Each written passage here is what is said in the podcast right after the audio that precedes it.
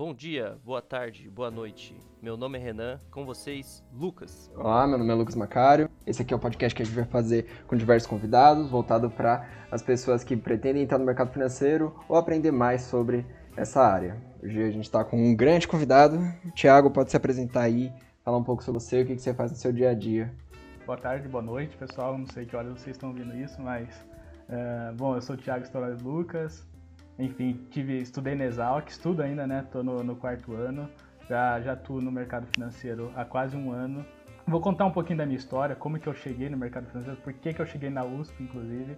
Acho que quando eu estava no terceiro do ensino médio, uh, eu não sabia o que fazer, eu não era um ótimo aluno na escola, eu não, eu não estudava muito, era aquele aluno do fundão, mas eu tinha que decidir o que fazer da vida. Foi quando é, eu comecei a ler livros e fui na biblioteca um dia, na Nobel, e o vendedor me recomendou um livro chamado Sonho Grande. Eu falei, é, vamos ler esse livro, não é muito meu estilo, mas me interessei, li, li o resumo do livro, me interessei, comprei. Comecei a ler o livro, é, me encantei muito. O livro conta basicamente a, história do Jorge Paulo Lema, do Beto Scupier e do Marcel Teles. E eles são muito envolvidos com o mercado financeiro e naquela época eles trabalhavam no Banco Garantia. E eu me apaixonei pela cultura do mercado financeiro, é uma cultura de meritocracia no ambiente corporativo, então eu, eu fiquei fascinado por aquilo.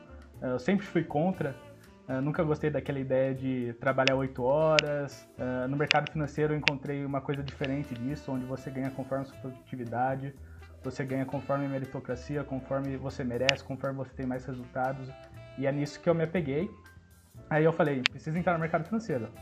Ah, mas não era um ótimo aluno, ah, não sabia muito bem como prestar um vestibular ainda, era meio perdido. Mas eu tinha que, te ver qual que era o que eu precisaria fazer para entrar no mercado financeiro. E, e, foi nisso que eu conversei com algumas pessoas próximas a mim, eles falaram a primeira coisa, você precisa de uma excelente faculdade porque o mercado financeiro é muito competitivo. E eu fui atrás da USP, eu falei que era o USP e comecei a estudar. Comecei a estudar sozinho no começo, porque na época minha família estava passando por uma crise financeira e eu não tinha dinheiro uh, ah, para ir para o cursinho. Então comecei a estudar em casa, sozinho, na internet, vendo, enfim, vídeos na internet. Comecei a me esforçar muito, me esforçar muito, me dedicar muito. E no primeiro ano, assim, fiz um péssimo resultado na FUVEST, não passei, não desisti. Eu sempre gostei de ler muito sobre história de pessoas de sucesso e todas, sem exceção, falaram, falaram muitas vezes. E, é da falhas que, que eles ficaram fortes. Então, enfim, tinha isso na minha cabeça. Comecei a a estudar no segundo ano. E no segundo ano foi um pouco melhor, mas não fui nem para a segunda fase ainda. Uh, e, e, nessa época a família já começa a duvidar de você, os amigos. Os amigos nem acreditavam muito em mim ainda. Fui para o terceiro ano, me dediquei muito, estudava das 5 a 1 hora da manhã, meia-noite, não parava de estudar, o dia inteiro estudando, ainda estudando sozinho, porque não tinha dinheiro para cursinho. E, e não passei de novo, aí, enfim, foi um caos, foi uma crise. Porque, imagine, três anos você não passa e ninguém vai acreditar em você mesmo, nem culpo ninguém, mas uh, eu não poderia parar de acreditar em mim. No quarto ano, realmente, eu comecei, peguei ainda mais pesado, estudei, já tinha uma base muito maior do que no primeiro ano. E, e foi nessa base, em tudo que eu construí nesses quatro anos, que eu consegui passar na Exalc USP, uh, no curso de administração, que era um curso que eu almejava também. Estava em dúvida entre economia e administração e eu vi na Exalc que ambos são muito parecidos, e realmente são parecidos. Optei pelo curso de administração por ser uma grade mais focada em finanças. E no quarto ano eu acabei passando. Enfim, quando você chega na, na faculdade, o pessoal aqui sabe, o Renan, o Lucas, é, é uma coisa muito diferente, é um mundo totalmente diferente. No começo você fica meio perdido, o que, que é essa faculdade. Então, no primeiro semestre fui procurar saber o que, que era essa faculdade, enfim, você entra, tem um mundo de grupo de extensão, muitas coisas, você fica apaixonado. Uh, mas no começo o conselho de, de, todo mundo foi conheça isso primeiro e me fazia muito sentido primeiro conhecer e depois você vai atrás de grupos, etc. Uh, ah, então no primeiro semestre fiquei mais quietinho. Aí no segundo semestre eu já comecei a procurar os grupos de extensão da Exalc, que é, eu acho que é o diferencial da Exalc, porque tem muitos grupos de extensão, tem para todos os tipos, para todos os gostos diferentes áreas, etc. Foi quando entrei na EGEA. EGEA, para quem não sabe, é uma empresa júnior da Exalc, de economia e administração. E lá aprendi bastante também, aprendi sobre a rotina, uh, uma rotina de empresa mesmo. E isso me ajudou bastante na minha vida também. Uh, mas não foi o essencial, ainda não estava 100% na minha área, não gostava muito. Foi quando eu comecei a ouvir falar da Liga de Mercado Financeiro da Exalc USP. Ela estava se formando ainda e eu sempre, como eu disse para vocês, eu sempre fui apaixonado pelo mercado financeiro e era isso que eu queria.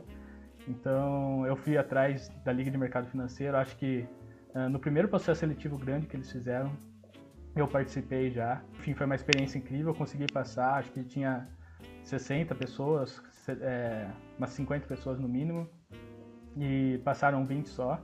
Então, entrou lá, era o que eu queria, estava feliz, estava super feliz. E comecei a ver coisas do mundo de finanças. Aí eu comecei a conhecer um pouco o mercado financeiro de perto. Só que ainda era um grupo muito novo, pouco estruturado. E eu fiquei lá, acho que dois anos quase. Uh, hoje em dia eu sou analista de gestão fiduciária da RBSEC. A RBSEC é uma empresa de securitização o que é uma empresa de securitização bem a grosso modo, tá? Que eu acho que é o intuito do podcast. Não é entrar nessa área mais técnica, mas uh, a grosso modo nós pegamos os recebíveis, seja recebíveis do agronegócio, imobiliário, financeiro e energia solar, enfim, diversos recebíveis, empacota isso num título e seja um CRI, CRA, debênture, enfim, e comercializa isso com outros investidores, tá? Uh, basicamente é esse, bem a grosso modo, tá? Que é muito mais complexo do que isso. Aí esse é um papel de uma securitizadora. E hoje em dia nós somos líderes em securitização, temos mais de 400 operações emitidas e 50 bilhões, ou seja, é um volume muito alto. Uh, e eu sempre pesquisei muito sobre securitização, até por influência do meu irmão, Luiz Fernando Lucas, então uh, eu sempre quis atuar nessa área também, porque ele atua há mais de 15 anos. Uh, e sempre quando eu pesquisava sobre securitização, sempre aparecia lá a RBSEC ou a Flávia Palacios. A Flávia Palacios hoje é nossa CEO. Uh, a gente costuma brincar que a história dela se confunde com a história da, da securitização no Brasil, porque ela atua desde o comecinho da securitização, ou seja, acho que não tem ninguém que entende mais de securitização do que ela no Brasil. E, inclusive, acho bem legal a gente, se a gente conseguir trazer ela na semana de mercado financeiro, porque Uh, vocês vão se apaixonar pela história dela. Uh, ela é brilhante assim. Então depois a gente conversa com ela para ver se a gente consegue uh, trazer ela. E enfim, eu sempre pesquisei muito e quando chegou na hora de procurar o estágio no terceiro ano, que eu consegui acabar a faculdade em três anos, eu estava com um ano livre para estagiar e procurei o meu irmão. Falei, você pode me indicar na RBSEC? Pedi para ele me indicar na RBSEC que eu queria trabalhar lá. E ele falou, claro, me indicou. E minha primeira entrevista foi, foi com o meu atual chefe, o Thiago Silveira, que é outra pessoa brilhante, eu sou muito grato a ele. Ele me ajudou demais, assim, principalmente no começo, quando, quando eu entrei, eu fiquei meio assustado e ele me ajudou bastante, ele me ensinou tudo que eu sei. Uh, costumo dizer que, que ele é meu mentor, porque realmente ele me ensinou tudo que eu sei hoje. E, e enfim, uh, passei por diversas entrevistas nesse processo seletivo. Foi entrevista primeiro com o Thiago Silveira, depois passei por mais umas seis entrevistas, inclusive com a Flávia Palacios. Uh, e foi quando, acho que na sétima entrevista, uh, eles uh, optaram por me contratar. Meu chefe brinca que me contratou pelo brilho nos olhos, porque eu fui bem claro para ele. Eu falei: eu não sei nada. E como era uma vaga de analista júnior, Uh, e já vinha com uma responsabilidade grande de ser gestor de operações. Inclusive tem uma história engraçada que quando a, a menina do RH me ligou, falou assim, não, tem uma, a gente tem uma vaga aqui aberta de, de gestor fiduciário. Uh, eu falei, tá bom, né? Vamos lá, vamos fazer as entrevistas. Mas na verdade, sendo bem honesto para vocês, eu não sabia nem que era gestor fiduciário. Uh, foi quando eu comecei a pesquisar bastante, mas eu sempre tive isso na minha cabeça de agarrar a oportunidade, porque você não sabe se ela vai passar duas vezes, e depois você dá o seu melhor, você se dedica e aprende como faz, tá? Uh, isso eu recomendo para todo mundo. Não deixe a oportunidade passar, porque às vezes ela passa uma vez só e você pode se arrepender de não de não agarrar essa oportunidade. Sempre corra riscos, corra riscos. Se você não corre com risco, você não faz nada. Então, uh, eu acho fundamental você tomar risco também. E foi quando eu fui contratado. Uh, enfim, é, é, um lugar incrível, um lugar muito dinâmico, um trabalho muito dinâmico. A gente costuma brincar que todos os dias são diferentes. Você aprende uma coisa todos os dias. Você não sabe tudo nunca. É muito difícil saber tudo, principalmente nessa área. É, é um lugar muito meritocrático.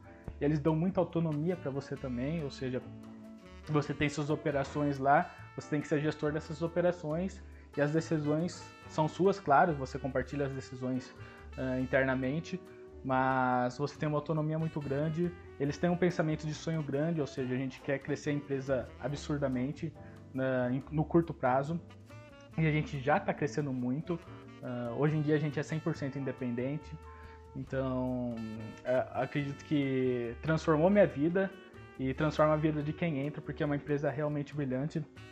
E além, além de tudo isso, eu tenho certeza que a elite do, do ramo de securitização trabalha lá. Uh, você vai aprender muito, muito mesmo. Então, uh, eu recomendo a todos. A gente também está com diversas vagas de processo seletivo, tanto para estagiário, para analista júnior aberta. Dá uma entrada no LinkedIn lá, que vocês vão conseguir verificar as vagas abertas. Uh, a minha rotina hoje, basicamente, uh, como eu disse, é, todos os dias são diferentes, você aprende uma coisa nova, tá? Mas no geral, assim, eu monitoro covenants, uh, garantias das operações, rating, controlo o fluxo de caixa das operações, tudo que é despesa recorrente também. A gente tem que controlar que se tem dinheiro para pagar as despesas recorrentes, uh, calculo muito os valores de PMTs e toda a cobrança de lastro para, para os cedentes da operação sou eu que faço também. tem validação de valores, tem relatórios, relatórios a gente faz bastante relatórios mensais lá, tanto para os investidores quanto para os cedentes da operação. Uh, e também a gente tem uma área de, de mais contato com o cliente, uh, cliente, investidores, custodiantes, enfim, service, cedentes, agente judiciário, B3. A gente costuma dizer que não é uma área comercial, mas é uma área de muito contato com, com, com pessoas, por isso que o relacionamento é tão importante. E, enfim, eu acho que mudou minha vida e foi muito legal trabalhar uh, com isso. Eu acho que eu tomei a decisão certa de trabalhar com securitização eu não poderia ter tomado a uh, decisão melhor de, de escolher a RBSEC para mim. Eu tô, tô gostando muito e tô aprendendo cada dia mais e, enfim, eu sou muito grato às pessoas de lá também que me ensinaram muito. Muito legal, Thiago. É, no caso, quais as competências que você considera mais importantes assim para as pessoas que pretendem entrar nesse ramo? Eu acho que resiliência, tá? Acho que a primeira palavra que, eu, que vem na minha cabeça é resiliência. Uh, saber trabalhar sob pressão, como eu disse também, tem muito trabalho sob pressão. Você está mexendo com dinheiro de terceiros, então não é que não tem espaço para erro. Você não pode errar porque, enfim, não é o mundo, é o mundo real. Como eu brinco, no mundo acadêmico, se você errar, você tem recuperação, você tem AP2, você tem outras provas, uh, você tem diversas chances, mas no mundo, no mundo financeiro e quando você principalmente é gestor do dinheiro de terceiros, de recursos de terceiros, você tem que prestar muita atenção, saber trabalhar sob pressão, porque as pessoas vão cobrar muito de você, tá? Então você vai ser cobrado toda hora, uh, principalmente quando você está nessa linha de frente com o cliente, o cliente vai te pedir todo, tudo toda hora. Enfim, o cliente é prioridade, você tem que tentar fazer de qualquer jeito, e, e trabalhar sob pressão é algo fundamental. Enfim, determinação é, é, é, muito legal também, persistência, não desistir. Você não pode pensar em desistir. No começo vai ser difícil, vai ser difícil, mas não pense em desistir. Saber uma coisa que é legal, todo mundo que está entrando no mercado financeiro agora, saber que existe trabalho chato e trabalho legal. Isso seja para CEO da empresa, que também eu tenho certeza que de todas as empresas, está no geral, faz trabalho que considera chato, e tem trabalho legal, sei lá. Eu, por exemplo, no meu, ah, eu não gosto de lançar nota. Lançar nota no sistema é, é um trabalho meio monótono, meio chato, que você tem que ficar, enfim, lançando valores, mas o fornecedor tem que ser pago. É uma parte da compreensão é saber que existe esse trabalho chato. Mas da mesma forma, eu gosto de analisar empresas. Quando, enfim, a empresa solta um balanço, eu tenho que analisar se alguns covenants. Então, tudo tem essa parte legal e chata, tá? Isso para tudo na vida, seja qual cargo for, e é uma parte da compreensão. Vejo muitos jovens entrando, ah, eu não gosto, não gostei, mas uma parte da compreensão é saber que no começo é um trabalho mais operacional mesmo. E, e é normal isso, vocês têm que compreender que, que vai passar por isso, todo mundo passou, e vocês não podem desistir, ah, não gostei. No futuro vocês vão ver que, que vocês vão começar a assumir posições mais legais, enfim, uh, fazer um trabalho menos operacional. E porque eu vejo muito imediatismo no mercado. Ou seja, a pessoa quer chegar lá e já assumir uma posição que de gestor, uma posição maior, uh, em contato com o cliente, mas primeiro você tem que saber operacional, saber aprender uh, para depois começar, sei lá, se, acho que todo mundo que quer trabalhar no comercial, para você saber vender alguma coisa, você tem que saber operacional antes. Você tem que saber o que você está vendendo. Você pode ser o melhor de vendas, mas se você não saber o que você está vendendo, isso é péssimo, porque você não vai vender. Se, começarem a perguntar, tiverem dúvidas, uh, você não vai acabar vendendo, você vai acabar não sabendo responder. Interessante, meio que uma, um progresso. E do ponto de vista das hard skills, qual você considera assim programação, línguas? Você considera uma coisa importante? Isso depende muito do trabalho, tá? Uh, depende muito da área, enfim. Uh, tem diversos. Num banco internacional, por exemplo, num JP Morgan da vida, você vai precisar do inglês, tá? Agora, numa XP da vida, eles pedem mais compreensão, áudio, você saber escutar, saber entender. Porque às vezes tem uma call uh, de uma apresentação de uma empresa e é em inglês. Aí você precisa saber entender. Mas não necessariamente no dia a dia do banco você vai, você vai falar em inglês. Isso, no caso, eu acho que da XP, tá? Eu não, tra não trabalho lá, mas eu tenho pessoas que trabalham lá que que falam que é português o, o, o, dia inteiro, etc. E já na JP Morgan tem relatos de também amigos que trabalham lá que eles falam muito inglês, porque é um banco internacional, enfim, fala com Nova York toda hora, então é fundamental ter inglês, tá? Uh, depende muito que área você quer seguir, ou qualquer, em qual lugar você quer. No geral, tá? No geral, precisa de inglês no mercado financeiro. Eles vão te pedir inglês, tá? No, no geralzão, pelo menos avançado. Então estudem, estudem inglês e se dediquem nisso que é importante para sua vida como um todo. Questão de hard skills também, a gente pode falar de Excel, Excel você vai mexer bastante, tá? Mas pessoal, Excel é prática, tá? Você pode fazer mil cursos que, que você não vai lembrar de cabeça, é muito detalhe. Eu fiz, quando eu estava na faculdade, fiz um milhão de cursos de Excel, mas eu só aprendi mesmo aqui no trabalho, quando eu, eu comecei a pegar todo dia, mexer no Excel, Uh, é prática, é prática, vocês vão aprender isso apanhando, basicamente isso. E soft skill é o que eu falei, é, é resiliência, é, trabalhar, é saber trabalhar sob pressão, é determinação, ser um cara proativo, proatividade é essencial nesse trabalho. É basicamente isso que eu vejo de principal para um cargo no mercado financeiro. Então, Thiago, muitos dos nossos ouvintes são alunos da Exalc. Você acha que o graduado na Exalc é, é bem visto pelo mercado financeiro? Eu acredito que sim. USP como um todo, tá, pessoal? USP é, é muito bem vista no mercado financeiro. USP é uma, é, enfim, é a melhor do Brasil. É, tem várias contestações de, de, briga de faculdades, etc. Mas nos rankings ela está posicionada como a melhor do Brasil. Então, aí já é meio caminho andado, tá? Mas isso basta? Não, não basta. Tem diversas pessoas que vêm de outras faculdades que também são muito boas.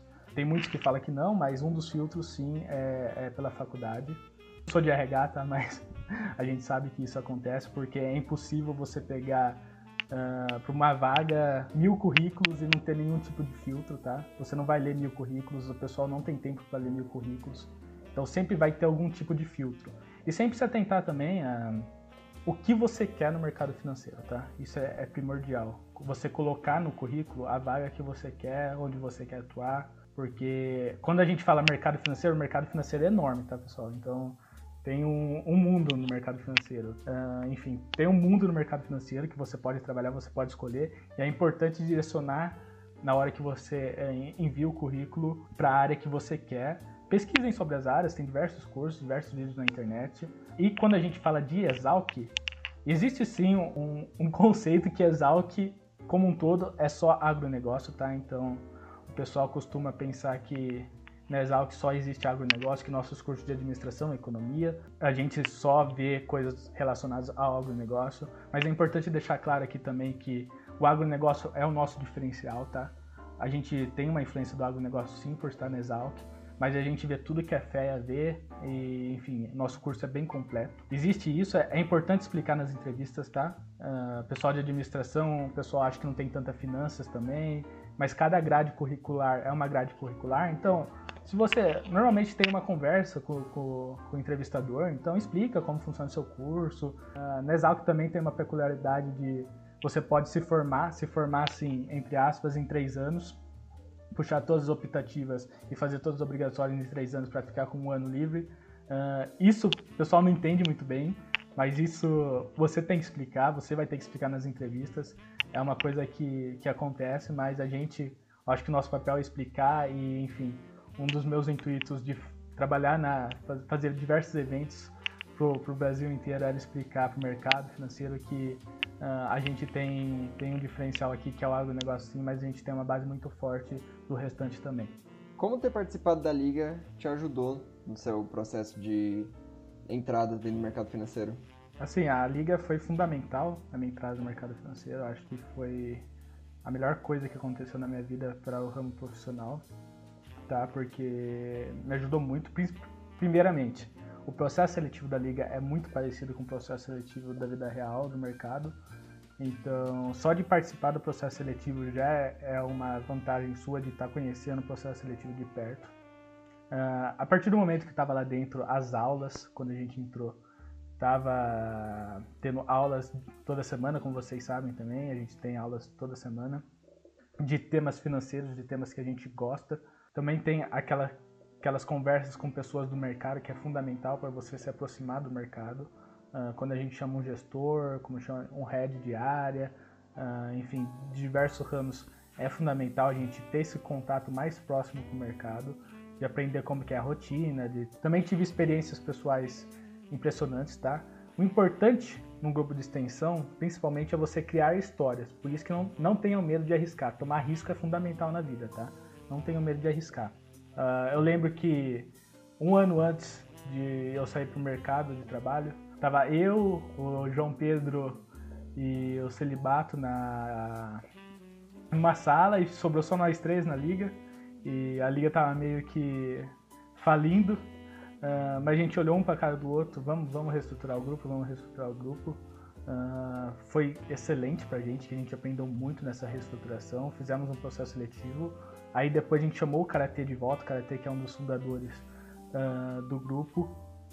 E ele aceitou o convite, nos ajudou muito na reestruturação, tá? E a gente reestruturou o grupo, fizemos um dos maiores processos seletivos da Exalc.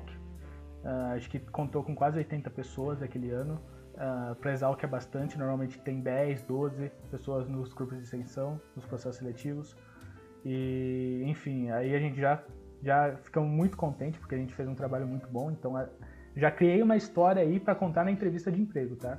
Então, uh, é uma história a mais. Estamos lá dentro, uh, primeiro ano com os novos ingressantes, o grupo cresceu de, de 4 pessoas para 25, então virou um grupo com uma estrutura totalmente diferente. A gente uh, foi líderes de áreas, então a gente aprendeu muito sendo líder de pessoas, ensinando pessoas e aprendendo com elas também. Você nunca vai saber tudo, como eu disse. Então, você aprende muito com as pessoas e você ensina muito também quando você é líder. Então você tem que tomar decisões e tem esse processo de aprendizado. Uh, acho que o, o, que eu me destaco na liga assim foi a questão do evento. O evento, uh, quando a gente começou a desenhar esse evento, eu sonhei grande, eu sonhei muito grande. Eu, enfim, é, o pessoal que trabalhou na, na, diretoria de projetos naquela época que eu estava comigo, uh, quando eu apresentei o projeto para eles, foi algo assim. A gente falou, é muito difícil, é muito difícil trazer Henrique Meirelles, é muito difícil uh, conversar com o Bentimol, é muito difícil conversar com os grandes CEOs dos grandes bancos, mas, ué, é, não é impossível. Tem outras faculdades que conseguem, se, se, eles conseguem, a gente consegue fazer até melhor. Então, não é porque que a gente está no interior que a gente não vai conseguir fazer isso. Claro que a pandemia ajudou bastante, tá? É muito mais fácil você trazer uma pessoa uh, como Guilherme Bentimol, o, Henrique. O Guilherme não veio né, no, nesse evento, mas ele vai vir esse, esse ano. Parece que eu estou esperando o contato de vocês aí para conversar com o Guilherme, uh, ah, para chamar ele para o evento da, da Semana do Mercado Financeiro, porque ele tinha falado semana ano passado que, que ele participaria. Então, quanto antes vocês me contatarem, melhor, porque a agenda, a agenda dele é bem puxada. Aí eu converso com ele para ver para vocês. E, enfim, a gente conseguiu trazer acho que três, quatro CEOs de grandes bancos. Uh, conseguimos trazer o Henrique Meirelles, que é, ao meu ver, é um dos maiores economistas uh, do mundo. Ele é muito bom, ele, enfim, o currículo do cara é espetacular. Uh, e gestores de grandes fundos. E não foi um, uma coisa fácil, tá? No começo a gente tomou muito não, muito não. Uh, eu pensei até em desistir, porque, enfim, parecia que tudo estava dando errado, eu não consegui uma pessoa, fiquei três meses para conseguir uma pessoa. Uh, não tenho esse costume de desistir tão fácil. Uh, até uma história interessante, o Willa Goldfein, que foi o ex-presidente do Banco Central, um dos economistas também mais respeitados do mundo, ganhou o melhor presidente do, do, Banco Central do mundo. Ele confirmou dois dias antes do dia dele, então a gente já estava contando com ele, mas chegou uma hora que, pô, não consigo participar, uh, preciso que, que você me envie tais coisas, porque tem toda uma equipe por trás dele, tá? Enfim, dois dias antes, tá, eu já estava no evento, já, a gente, era quinta-feira o dia dele, na terça-feira a gente já estava no evento, e minha cabeça estava inteiramente no evento, e eu não tinha a confirmação 100% que ele viria ainda. Uh, mas no fim deu tudo certo. O pessoal do CS, lá do, do Credit Suisse, eles foram muito atenciosos. Eles nos ajudaram bastante. consegui falar também com o jornalista que, que ficou de entrevistar ele. No fim deu certo. Uh, mas é passar por esses perrengues, arriscar, tomar risco. Como eu falei, a gente já tinha anunciado e não estava 100% ainda. Ele tinha de tudo para vir. O Willan Godfrey é um cara muito humilde ele na hora ele, que ele viu meus e-mails lá, enfim, que eu contatei ele, foi, foi um, um perrengue, digamos, uh, mas no fim a gente conseguiu fazer um brilhante evento. O Renan sabe que já estava na época na liga, foi um dos maiores eventos de finanças do ano e, a gente conseguiu assim levar o nome da liga de mercado financeiro Exalc USP e da Exalc também para o Brasil inteiro. A gente teve mais de 1.500 inscritos. Foi um, um projeto que eu me orgulho bastante. Sensacional ficar sabendo dessas histórias internas. Lembrando que o evento vai ocorrer também esse ano, no mês de novembro. Então já pode preparar aí quem estiver ouvindo o calendário.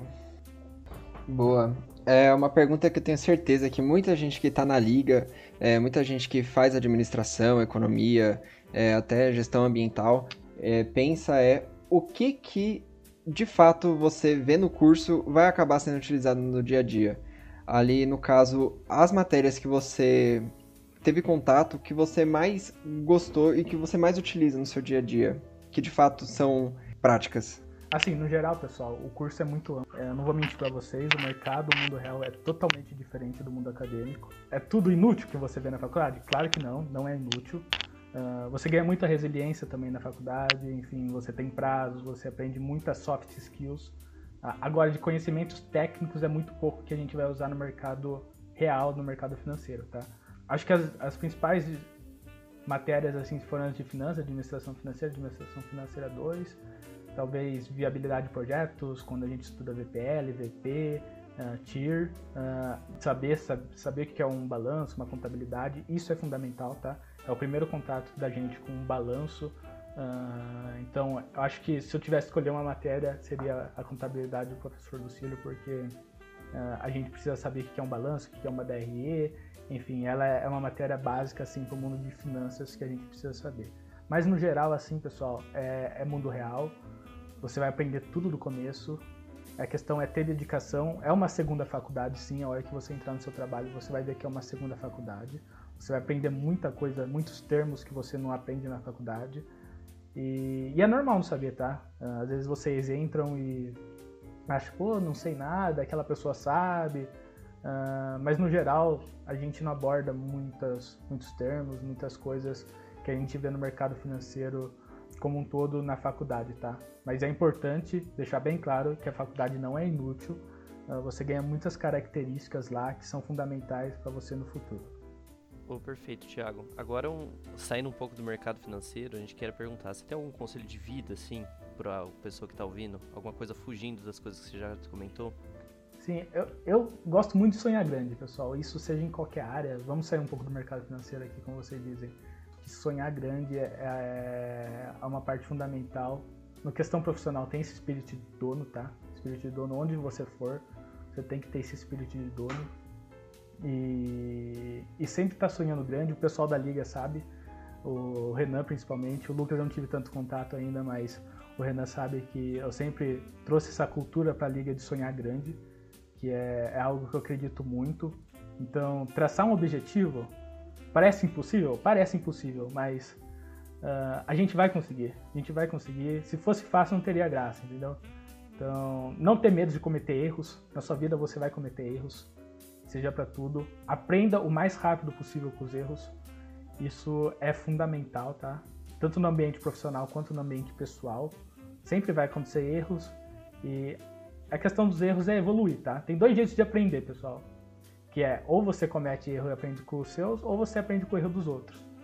Uh, não vejo outra maneira de aprender a não ser isso, então identifico o erro, admito o erro, tá? Tem pessoas que não admitem o erro, mas admito o erro. Muito bom, várias dicas aí valiosas. E por fim aqui, queria que alguma coisa, você já indicou ali o Sonho Grande, é, que até entra em paralelo com o que você falou ainda agora.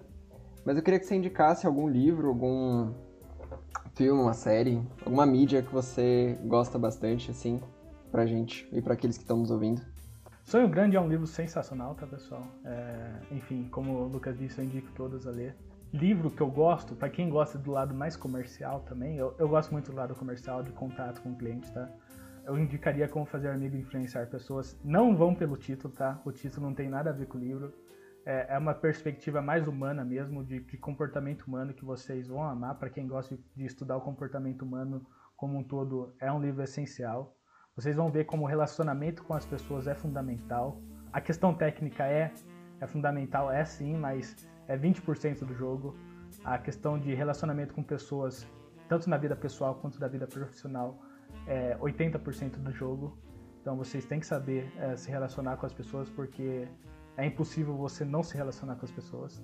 Então é um livro que eu indico muito, muito mesmo, eu gosto bastante. Uh, de filmes, eu gosto muito de filmes de, de empreendedores. Uh, então tem o filme do Steve Jobs, tem o filme da, aquele filme do McDonald's lá. Uh, enfim, a história, a história é um pouco contestável, tem pessoas que gostam, tem pessoas que odeiam. Aprende com o erro dos outros, tá? aprende, aprende também com, com que as pessoas acertaram, mas aprende com o erro dos outros. Uh, você vai ver como essas pessoas que são endeusadas hoje, elas falham também, uh, elas falharam muito na vida. Chegou uma hora que elas acharam que nada ia dar certo, então, mas elas acabaram optar por não desistir, então nunca desista.